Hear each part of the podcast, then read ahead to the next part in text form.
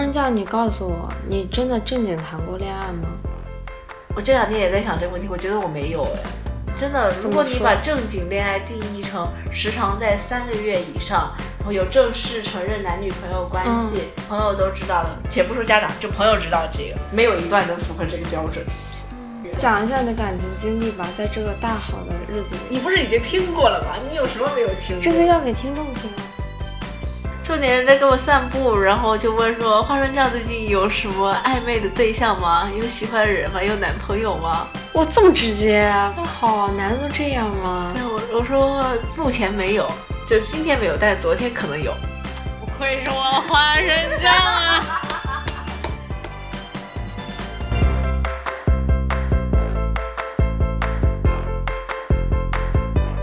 Hello，大家好，我是最近不想谈恋爱的花生酱。大家好，我是不适合谈恋爱的肉饼。我们为什么会说到这个呢？就是因为我台终于要聊这个大家都能聊的、困扰了大众的亘古不变的话题了，就是爱情。哎呀妈呀，说出这两个字，感觉牙都酸了一下。这大众其实困扰的还好，就是最近比较困扰这个花生酱，应该是。所以到底发生了什么？就没有发生什么。所以，为什么花生酱最近突然想要聊这个 topic？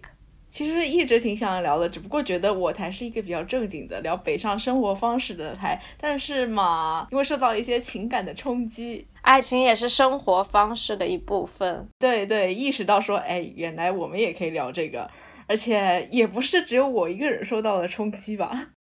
嗯，我已经还好了。然后，对 对，其实说来也很惭愧，就是去年在北海怪兽问政那一期的时候，啊，还还还说了，就是说恋爱当中比较那个甜蜜的瞬间什么的，但是现在的话，这个哎，就前段时间沧海桑田，就是已经物是人非了。但我现在就觉得还好吧。我其实我在谈那段恋情之前，我就知道我我其实是一个不太适合谈恋爱的人。然后在这段恋情结束之后，我验证了自己确实是一个不太适合谈恋爱的人。就是就是在我的世界里，我会把工作和学习，至少在我现在这个阶段放在爱情前面。但我发现花生酱你不是这样子的人的，而且我觉得我在我跟你相处的这段时间当中，认识的时间当中，我觉得你是一个很容易 陷入爱情的人。来 来来，读一下你的自我介绍。你刚才说到那个北海怪兽问卷那一期，我就想起来，哦，我在那一期里面好像也讲了一下我喜欢的人什么什么什么的。虽然那一期我稍微马赛克了一下，然后我现在回想起来也是啊，沧海桑田，庆幸自己当时打了马赛克，没有明说出来。明明四个月才刚刚过去呢。哎，四个月算什么？说，我觉得我也是一个不太适合恋爱的人。你这不是抢我戏吗？哎，我跟你有区别的。我觉得我是爱过人的。哎，好肉麻，牙齿又酸了一下。然后，但是没有真正谈过恋爱。这个真正谈过恋爱的标准的话，我在后面会详细展开。但是吧，我又是那种就是经常会 crush 别人的人。所以 crush 呢，就可能是一种哎一闪念之间我就喜欢上别人了。但是这种感觉又不会持续太久，就是上头，你知道吗？嗯，这个上头就是有一个什么保质期的嘛，可能就持续个一两个月、两三个月。我的极限一般是三个月吧。照我目前的计算下来，能超过三个月的，那已经就不是 crush 了，超出这个范围了啊！超出三个月就算真正爱上了，是吗？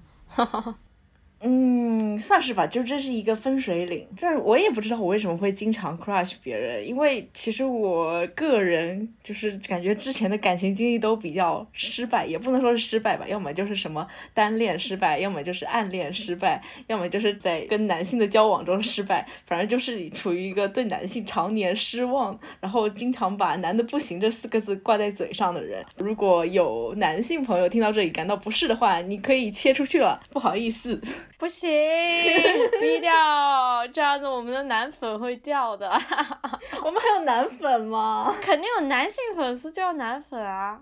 那一定是你的粉丝，不是我的粉丝。是为什么？我不相信我有男粉。因为我觉得我是一个异性缘很差的人，然后我还是个钢铁直女，unfortunately，我感觉我的女性朋友就是女生朋友很多，然后我跟男生就是基本上处不来，哦，没有男性朋友，跟我打过交道的男性最后都不会变成朋友，要么就是没有联系了，要么就是发展成了朋友以外的关系，结局还是不联系了。反正就是让我在跟男性的交往中逐渐丧失信心，然后现在也就懒得认识异性了。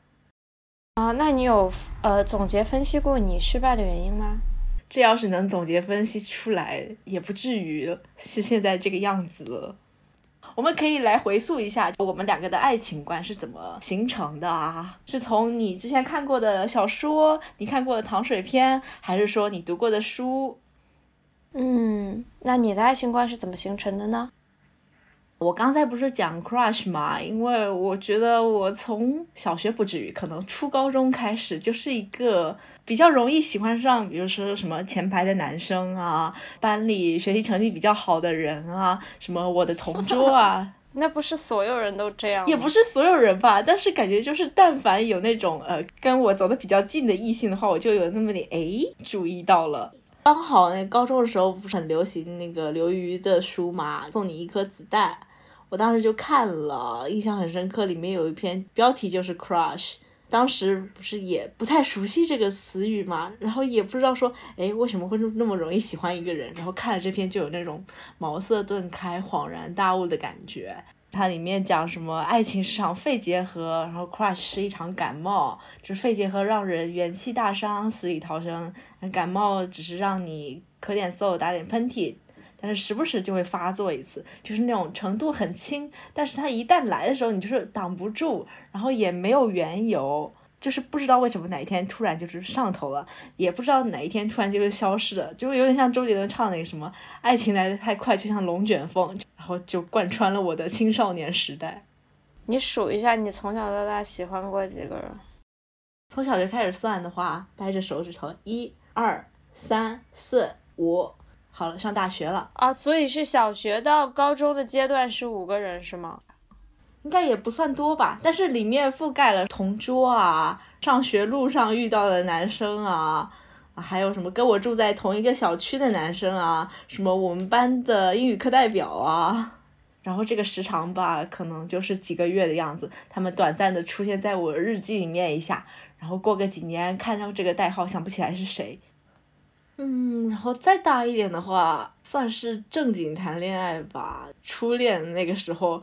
当时是刚好看了那个《爱在三部曲》，我当时就觉得说啊，像他们就是电影里面那个男女主角这样子，可以一聊聊一天，然后什么时隔多少年了又就重新找回彼此，就找回那种 soul mate 的感觉，我就觉得哇，这个简直太浪漫了吧！就是那种灵魂高契合度，然后这种聊不完的话，这种高度浓缩的浪漫，就是浓缩在一部电影里面。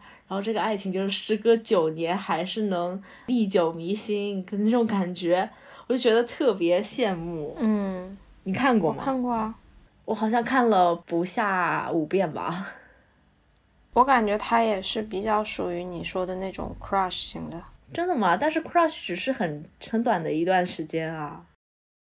就是他们每次见面都是一次 crush，只不过是这一次的 crush 和可能九年前。的那次 crush 是有连结的，这种 crush 又不断的去印证你曾经那个回忆当中的那个 crush，所以就是有一种滚雪球式的放大和加强。但是他们每次，嗯，相见的时间都很短，其实他们俩之间根本就没有彼此的啊深入了解对方，也没有长时间的相处过。我觉得这个就是 crush 最大的问题，就在于它只能是一个 crush。就是两个人如果真的要长时间的一起相处了，你并不一定能够过得下去。但是这个《爱在三部曲》也有第三部啊，就是他们结婚了。这个应该不涉及剧透吧？Before Midnight 就是他们俩结婚了，而且已经生活了很多年了嘛。就是其实也像日常夫妻一样会有争吵啊，但是争吵以后也是会有和解的。而且我相信在这九年里面，他们也会经历很多次这样的时刻。就电影只是一个就是浪漫的高度浓缩嘛，但是他也会告诉你说，也会有这种柴米油盐。而且其实柴米油盐才是日常，你不可能在这种分分钟日常相处里面，每分每秒都有像那种像 crush 一样的上头的感觉吧？那不得 心肌梗塞吗？我很少感受到你所说的这种心肌梗塞的感觉，我倒是经常就是有那种情绪起伏。然后刚才说到连接，我就想到就是对我影响比较大的另外一部作品，算算两部吧，就是村上春树的《挪威的森林》，还有《E.Q. 八四》。看《挪威的森林》的时候，就是总会就把自己比成里面的那个小林绿子。嗯，为什么？然后包括他们两个相处的时候，也是有一种决定性时刻，就是他们俩可能是在某一个时间段的时候确认了彼此是适合自己的人，就是这种决定性时刻，我还挺相信的。嗯。就是我之前看汤浅证明的《春宵苦短，少女前进吧》，里面也提到说，其实男女相处之间的话，会有一个纵身一跃的时刻，就是你不考虑那些什么庸俗的东西啊，什么相处了以后总会分开啊，什么考虑什么肉体的东西，就是在某一个时刻，你会突然间觉得说，哎，不考虑所有的这些负面的因素，你就是要跳下去，你就是要去喜欢这个人。我觉得这个决定性时刻对我来说是很重要的。那你在影视作品或者说书本里、文学作品里看到的这些，比比如说这个决定性时刻，有没有在你的个体经验中得到一些验证啊？我如果是在身处在一段亲密关系里面的时候，我会给自己划定这样的决定性时刻吧。比如说我在什么时候觉得说啊，这就是我想要喜欢的人。你举个具体的例子呗，你这太虚了。对我来说，这种决定性时刻经常是这个人在我面前展现他脆弱的一面。就比如说，他可能平常是一个比较强势的存在，在外人面前就是那种开朗活泼、光鲜亮丽，或者显得能力很强什么的。但是，比如说他在我面前展现出了他在常人面前没有展现出来的脆弱的一面，可能是情绪化，或者是说袒露了一些孤独啊这种。类似什么深夜谈话里面会说的事情的时候，我就会觉得说，哎，原来这个人也是像我一样有缺点，然后也有就是需要被人保护的地方。就是你知道这种会激发保护欲嘛？然后保护欲就会变成爱，你能理解吗？不太能。你什么时候觉得说你喜欢上这个人？嗯，就是想见到这个人吧，就是一直想要见到他，想跟他说话。就是会想着他，嗯，就这么简单吗？嗯，对吧？那你相信那种灵魂伴侣吗？就是我相信我能找到灵魂上很契合我的人，我也曾经经历过，但是我觉得两个人能不能说成为一个相伴一生的伴侣，这个是不一定的。啊，那就举个例子吧，就是我也一直跟 跟各种人提到我的初恋，当然那个时候是存在于那个十八岁的那个时候的我，也一段时间之前了。现在的我也不是当时的我了，就当时的我可能整个高二、高三到大一、大二、大三，其中有两段时间，因为中间跟他分开了一段时间，后来又复合了。就是属于灵魂伴侣的那种感觉吧，对我而言是这样子。就是我那时候用心照不宣来形容我们之间的关系，就是我其实是一个非常不善于在亲近的人面前表达自己情绪和需求的人。我就发现，在我很多失败的亲密关系当中，除了我可能不够喜欢对方以外，我不会去表达我的一些需求和想法，也是一个很大的弱势，就是导致亲密关系的不稳定。但是在和初恋比较灵魂伴侣的一个沟通当中的话，我发现对方是能够很敏锐的知道我的情绪变化和我的想法。嗯，即使我不说什么，他也能够感受到，并且能够做出相应的反应。还有一点很重要的就是，可能是兴趣比较相近吧。比如说，不管是关于音乐、电影、书籍，还是对于一些未来对于一些世界上正在发生的事情的一些关心和讨论和一些展望都是比较相似的，所以说就感觉能够成为彼此的精神力量的那种感觉。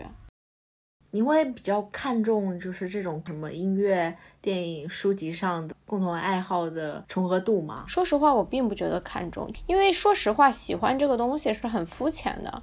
大多数人就是大家说什么好就会觉得什么好的，而且大部分人大众对于比如说电影这个品类的区分。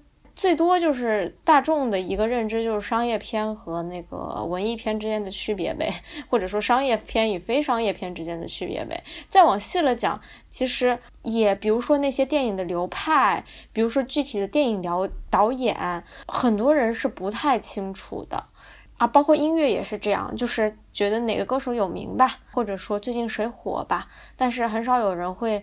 至少在比例上是占少部分的，就是说你去具体了解。这个音乐人他做的一些音乐的一些，比如说他二十年的音乐经历当中，他所做出的一些改变和长进，然后他是如何自我挑战、自我过的，他尝试过哪些不同风格的音乐，然后不同风格的音乐究竟有什么特点？我觉得这种可能大部分的人也不太会去了解，就是大家都是图个开心就好了。现在大家说你喜欢什么？我喜欢电影，这个东西太轻巧了，谁都可以说自己喜欢电影，谁都可以说自己喜欢看书，谁都可以。说自己喜欢听音乐，我觉得就是你不对一个东西有深入了解，你就说他那种喜欢，那种喜欢是很肤浅的。所以我觉得大部分人就是你对兴趣爱好的喜欢，也只能说是一些比较肤浅的相似吧。就像你喜欢一起打游戏似的，我只能说就是你们俩共同都觉得能从这个东西中获得一些快乐，但并不意味着你们在灵魂深处的一些想法是能够产生共鸣的。所以我更看重的可能。是两个人对一些具体的问题的看法是否能够彼此理解和互相回想。嗯，你说到这个，我就想起来，我其实是会比较把共同爱好当做是一个，不管说是择偶标准，还是说跟人相处的标准，首先是交友吧。就是说，不是抱着很明确的目的，像是什么交友软件认识的人的话，那可能就是一开始是以一种朋友的角度去接近的，总得有聊得来的话题吧。或者你认识的途径可能就是基于你的共同爱好，比如说。我有几年就很喜欢跑电影资料馆，就会认识一些人，他们可能就是都喜欢看电影，就是从你当前看的这部电影会延伸出一些别的话题。那从这个爱好里面，就比如说你对这部电影的看法，也是可以照见三观的。然后你说看电影，其实看电影本身确实是一个挺肤浅、门槛很低的爱好。我记得我几年以前看那个《东京女子图鉴》，就是那个女主角去面试的时候。然后面试官问他说：“你喜欢什么？”他说：“我喜欢电影。”然后那个面试官说：“啊，那不就等于没有爱好吗？人人都可以说自己喜欢看电影，但是喜欢看什么电影，其实这个还是有点讲究的吧？啊，我有点就是那种站在文艺青年角度那种自视甚高了，有点。早几年的时候，我会觉得说，如果我要找男朋友的话，他一定要是电影爱好者。”他要跟我一样喜欢去资料馆，喜欢看这种稍微小众一点的文艺一点的电影。但是这几年可能是因为接触的人多了，或者是因为我就是没有那么喜欢看电影了，就开始觉得说，嗯，其实要跳出这个思维，喜不喜欢看电影，其实不能决定说这个人怎么样。说到底还是要说，就像你讲的一样，是要看那个三观，就是从一件事情上的看法。然后再后来，我突然间又觉得说，如果就是在这种什么音乐品味、电影品味上是完全大相径庭的，那其实也没有办法相处。我有跟精神世界很契合的、爱好很相像的人在一起过，也跟共同爱好基本没有，然后品味完全相反的人交往过。然后一对比，觉得哎，果然还是不行，果然还是做不到和没有共同爱好的人在一起。如果你们俩没有共同爱好的话，比如说你喜欢打游戏，他不喜欢打游戏，你喜欢看的是爆米花片，然后他完全不进电影院，可能只看一些小众的电影的话，那你们俩能一起做的事情就是排除法就是少了好多件啊。你们就只能努力寻找能一起做的事情，我觉得这个过程还挺难的，可能到最后就发现啊，你们只能一起出去吃饭，没有别的活动了，那种感觉就挺空虚的。首先，你刚刚说到的一点就是，其实你的个体经验，然后其实是推翻了你之前所笃信的一些结论嘛。就比如说，我一定要 base 兴趣去寻找我的伴侣，其实这个在你日后的。呃，经验当中被验证了是不太成立的，然后那就不寻找那个什么。呃，性格就或者说兴趣相反呢，然后这个也是不太成立的。就是我觉得吧，就是一段爱情的成功，它确实和这个兴趣爱好相不相近没有什么特别大的关系。就是我觉得我们没有必要去找他们之间的 correlation，就是找任何一段爱情之间和任何他们的性格也好，他们的家世也好，年龄也好，呃，兴趣爱好也好的相似程度去找他们这个之间的 correlation，我觉得都是不太靠谱的因为爱情是一个太独一无二的事情，就跟你一个孩子的教育一样，就它是一个太独特、太独一无二，而且因人而异，而且每个人都有各种的因素影响，就它不是一个这么简单、这么单纯的事情。所以我觉得说，就是讨论这个之间的一些关系，我觉得没有太大意义。只能说，我觉得大部分人应该还是比较喜欢跟。聊得来，或者说喜欢赞同你观点的人相处的，就是当你说了一件事情，哎，你能够从那个人身上得到回应，或者说他也赞同你，然后他还能，他甚至还能引导你，告诉你更多，或者说对你来说，你觉得跟那个人相处你是开心的，那你们你你就有可能喜欢上那个人吧。我觉得这个是比较合情合理的，可能是作为就是一个论据吧，就是说。如果你们俩，比如说同时看过一部片子呀，同时看过一本书呀，那你们总是有一些可以谈资嘛，对吧？但是比如说，嗯，就是现在大家也知道，这个互联网其实大家都在自己的信息茧房里，就是封闭的蛮死的嘛。比如说我平时我的信息来源全部都是外网，一个人的信息来源啊，全部都是学习强国，那真的是没有办法沟通的嘛，是吧？哦，那就那就是价值观的根本差异了。说起来，我有一个比较迷信的，就是我虽然说现在可能思想稍微的比以前开放一点，但是我还是会对某一部，比如说我很不喜欢的电影，我会把它当做一个标准。就是如果说这个人跟我说，我觉得这部电影很好啊，三观很正啊，然后我看完以后有所启发，涕泪横流，特别感动，打了什么五星十星的，那我可能在心里就给这个人画了一个叉了。就是我会把一部电影当做我的三观的试金石啊，比如说这个人大腿一拍说：“哎呀妈呀，战狼那真他妈太好看了。”那确实就是就是他对一个事情的评价是会 反映出他的一些价值观和他的一些思想体系嘛。你说的也没错，战狼真的不行，真的不行。对，我觉得我们刚刚其实已经聊到了择偶标准这个问题。其实我个人是觉得说不太存在吧，嗯，就是你你可除非你去相亲吧，就是说或者说你对这个偶的定义在于老公，就是搭伙过日子的那个人，那我觉得。你如果有一些标准的话，可能比较容易你去 pick 一个你喜欢的，就是合适你的这个搭伙 过日子的人，就是这个这个婚姻合伙人。对，嗯，合伙人，哎，我还挺喜欢合伙人这个说法的。但是说到择偶标准，我还真没有，就是把他当做一个，比如什么过日子的人啊，这种长期伴侣的一个择偶标准。我只是觉得说，在我心里会有一个比较大致的形象，我想要跟他在一起，至于在一起多久倒不是重点的这样一个人。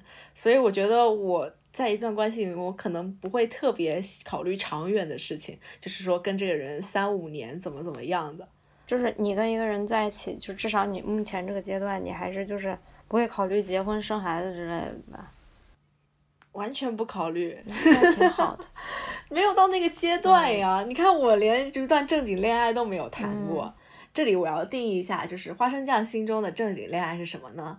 嗯，首先就是名分上互称男女朋友的那种才算吧。所以这里就排除掉了我我最喜欢的那个人。哎，这里是可以说的。反正他不会听这个播客， 就是我们俩并没有真正的在一起，然后这一点就让我一直觉得有点儿哎，残念ですね。嗯，而且就是在我很喜欢村上春树的《E.Q. 八四》的那个时候，我当时也是觉得说我们俩的关系就有点像是那个青豆跟天武，因为他们俩是可能就是呃。 在十岁的时候，一个人握住了另一个人的手，然后从此以后就像就是产生了连结一样，十几年都没有忘记彼此。当然，事实证明了，现实果然不是小说。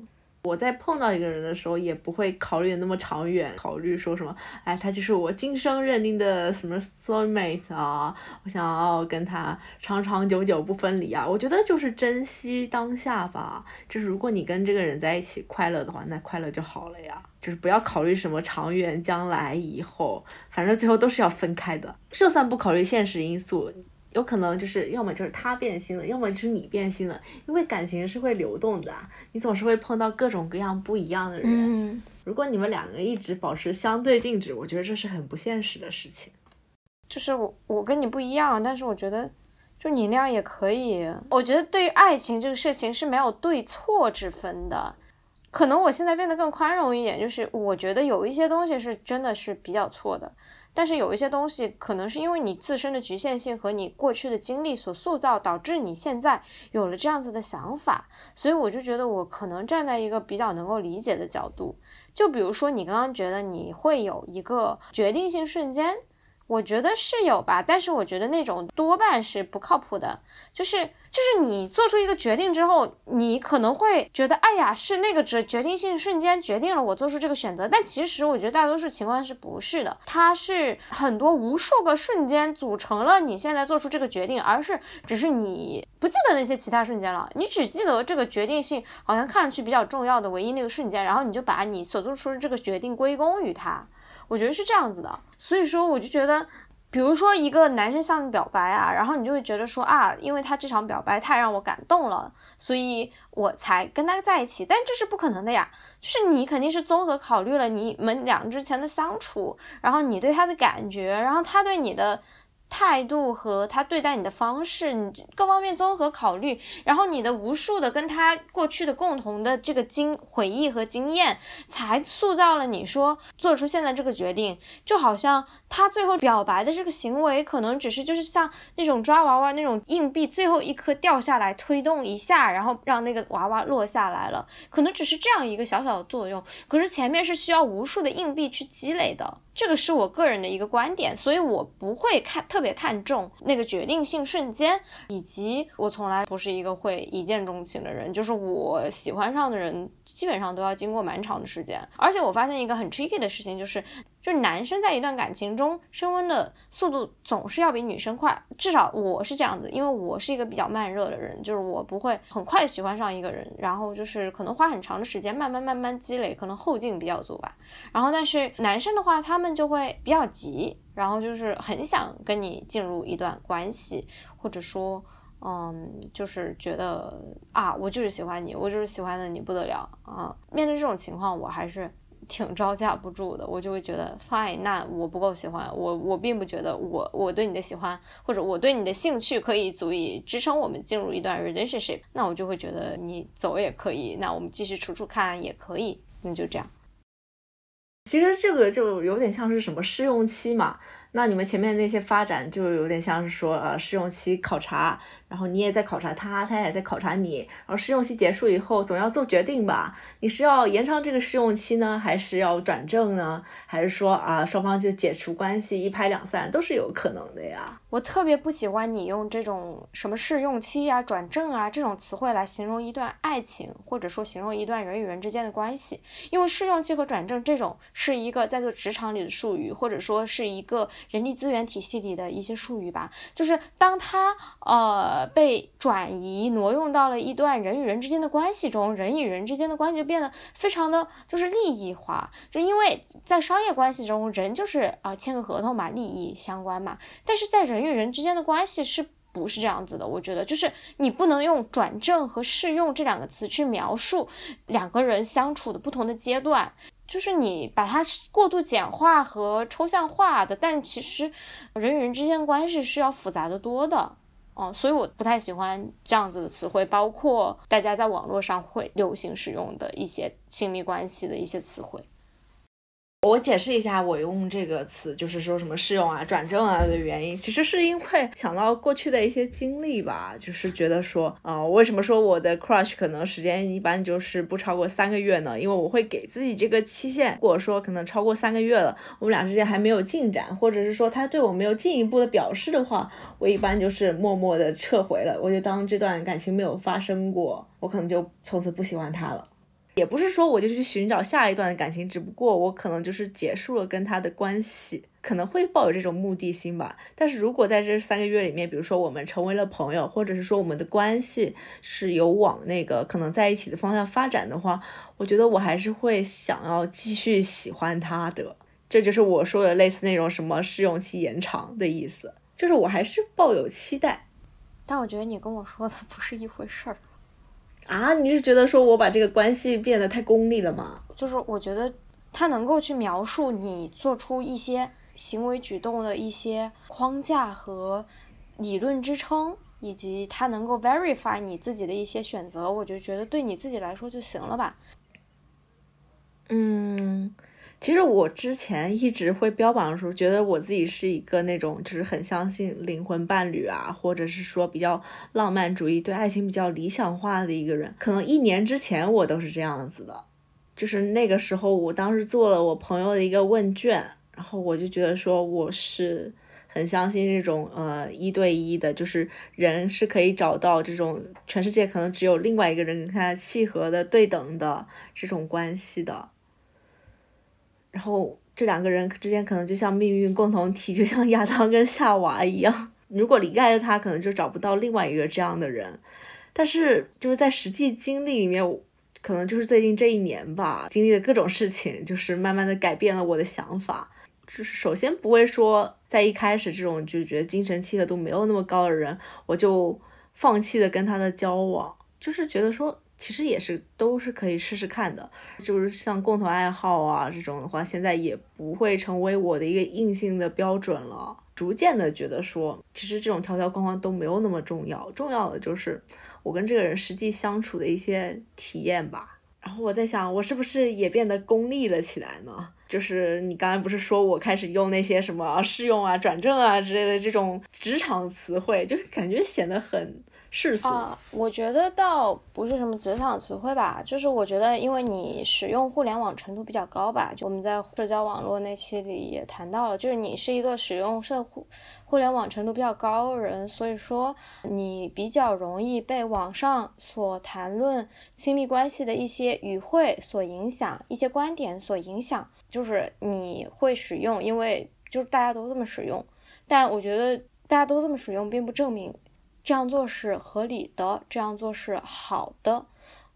现在互联网上使用的很多描述亲密关系的词，就是我觉得是很多把经济学领域的一些词汇搬用到这个人与人之间相处的关系上来的，就是就是非常的 unreasonable 啊。就是就是人与人之间的关系是没有办法这么不嗯这么简化的，就比如说或者说你挑选的过程就是一一个就像是做条件，然后符合一二三四五六七八，然后你就觉得你能跟这个人在一起了，或者你说满三个月然后就是退出，然后没满三个月就继续，你这就像一个那个算法一个程序一样，你知道吗？就像你在你的大脑里写了一条代码，然后它就按照这个代码的指令行驶，呃，然后就是。是是非否就是这样子的这个条件语句，感觉是这样子的了。但是就像你说的，在你实际跟人的相处过程中，其实很多时候它并不是这样子的，也会有很多头疼脑热的时候。这个是人与人之间，就是你没有办法用算法去写出来的一个交互。我觉得这个是亲密关系很重要的一点吧，就包括很多人现在为什么。不能够有一段健康的爱情或者说亲密关系，是因为我们现在确实是自启蒙运动以后，就是一个非常高度理性化和高度个人主义化的一个社会。然后我们都是强调理性，然后我们特别强调算计这件事情。就是在经济学蓬勃发展了之后，就大家都特别强调算计，包括是以经济学为基础的这个商业社会发展了之后。就是我们好像什么事情都要计算一个利益得失，就是那个 cost and benefit，就是我们要计算我们花去了多少，得到了多少。但我觉得这个在亲密关系当中是。并不适用的，或者说你如果只在一段关系中去算计这个的话，你是得不到一段健康的亲密关系的。人与人之间是需要更多的 compassion，就是更多的 empathy，就是同理心啊、同情心啊，然后陪伴呀，就是线下的交互啊，这种是没有办法用理性和逻辑去分析和框定的。对，所以我觉得这个是，嗯，现在人的一些问题吧。然后刚刚也讲到一个个人主义的问题，现在一种普遍的论调就是我们都要追求独立嘛，就是说人一定要独立，我们一定要管好自己，就是有一种这样的态度嘛。然后大家都要有边界感。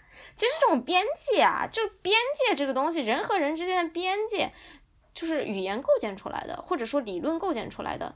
就是人是一个很依赖于就空间感或者说图像感去理解事物的一种生物吧。就我们的很多语言都采用边界，就我们现在都倡导说什么安全边界、心理边界，一些心理学之间的里面的术语吧。然后比如说我和亲密关系之间，但是就是我是觉得说。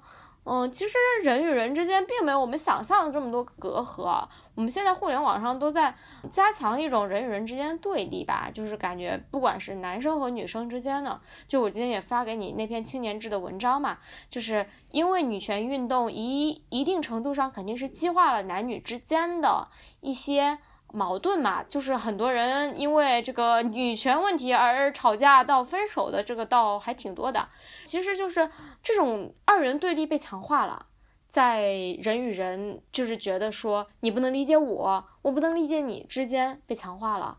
我觉得就是亲密关系的存在是为了什么？就是为了人与人之间能够更好的沟通啊，就是为了我们跟一个可能跟我们完全不一样的人，我们能够去静下心来倾听他。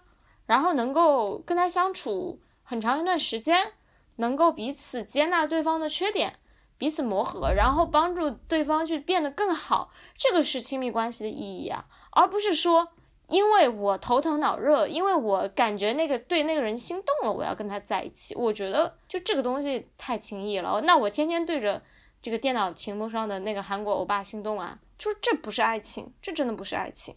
这爱情到底是什么？就是我觉得爱情是需要我们去创造的，就是在我们找到自己变得更好的同时，然后我们也同时愿意敞开心扉去接纳另一个人，然后跟那个人产生连接，即使这个连接是非常困难和痛苦，是会产生很多阻碍的，但是你还是愿意克服这些阻碍，去创造一些很美好的东西。我觉得这个就是就是值得去追求的一件事情。我们活着不就是要去克服那些困难，然后去达到一个自己达不到的一个高度和自己没有体验过的体验吗？我觉得如果我们一直都是一帆风顺的，然后就是做一些奶头乐的事情，那就活着也没有什么太大意思吧。哇，你怎么又用了“奶头乐”这个词语？对这个词也有一点抽象了，就是说我们总是做我们令我们自己很舒适、很开心的事情，我觉得是不够的。嗯，我有点明白你的意思。我相信的连接可能是偏向于一些是不太需要去做后天的努力，可能就是两个人认识的时候就存在的这种精神层面上的连接。但是你刚才说的连接，可能是一些就是什么认识以后的这种磨合，然后通过后天建立起来的连接，对我来说，反正是一个很困难的事情吧。当然是困难的，当然是困难的。我比较相信先天的连接，当然这个要碰到其实也很困难。我觉得像你这样子，我那我祝你找到你喜欢的。我们这期播客就这样结束吧。我祝你找到你能够在先天上有所连接的那个对的人。但是对于我来说的话，爱情是我要去创造的。我希望我自己能够不断的努力发展出爱的能力。它意味着尊重另一个人，了解另一个人，爱护另一个人，然后承担起维持我们两个人之间关系的责任。这个是我想要去发展和追寻的一种能力。我其实还是比较看重我自己吧，就是我要先保证说我不会在这段关系中失去自我，然后我才会去付出喜欢一个人。如果是我在跟这个人的相处里面，我觉得我自己就是患得患失，然后变得不像我自己，变得就是失去了尊严的话，那我觉得我宁可离开这段感情。我觉得他是有点 toxic 的。